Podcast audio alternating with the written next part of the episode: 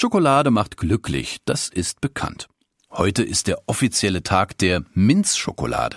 Sie wissen schon, diese Schokolade mit Minzgeschmack, gern in Form von Täfelchen mit Minzcremefüllung.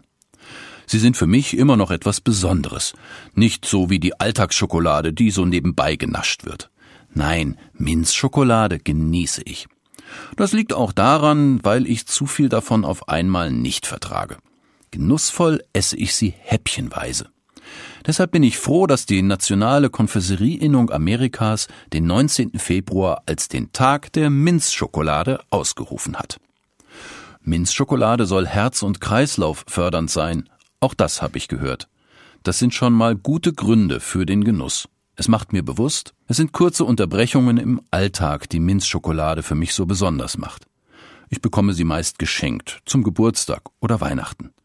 Immer wenn ich sie dann esse, ist das ein besonderer Moment. Ich mag das. Es ist eigentlich völlig banal, aber macht mein Leben reicher. So wie eine nette, liebevolle Geste eine große Liebe ausdrücken kann.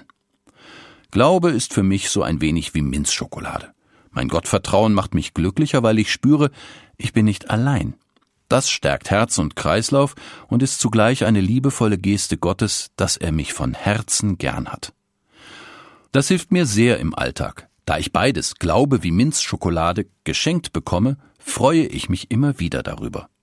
In einem so kleinen, intensiven Moment fühlt sich alles richtig an, so wie Herbert Grönemeyer singt. Es sind die einzigartigen, tausendstel Momente, das ist, was man Sekundenglück nennt. Dann spüre ich genau, dass Gott es gut mit mir meint.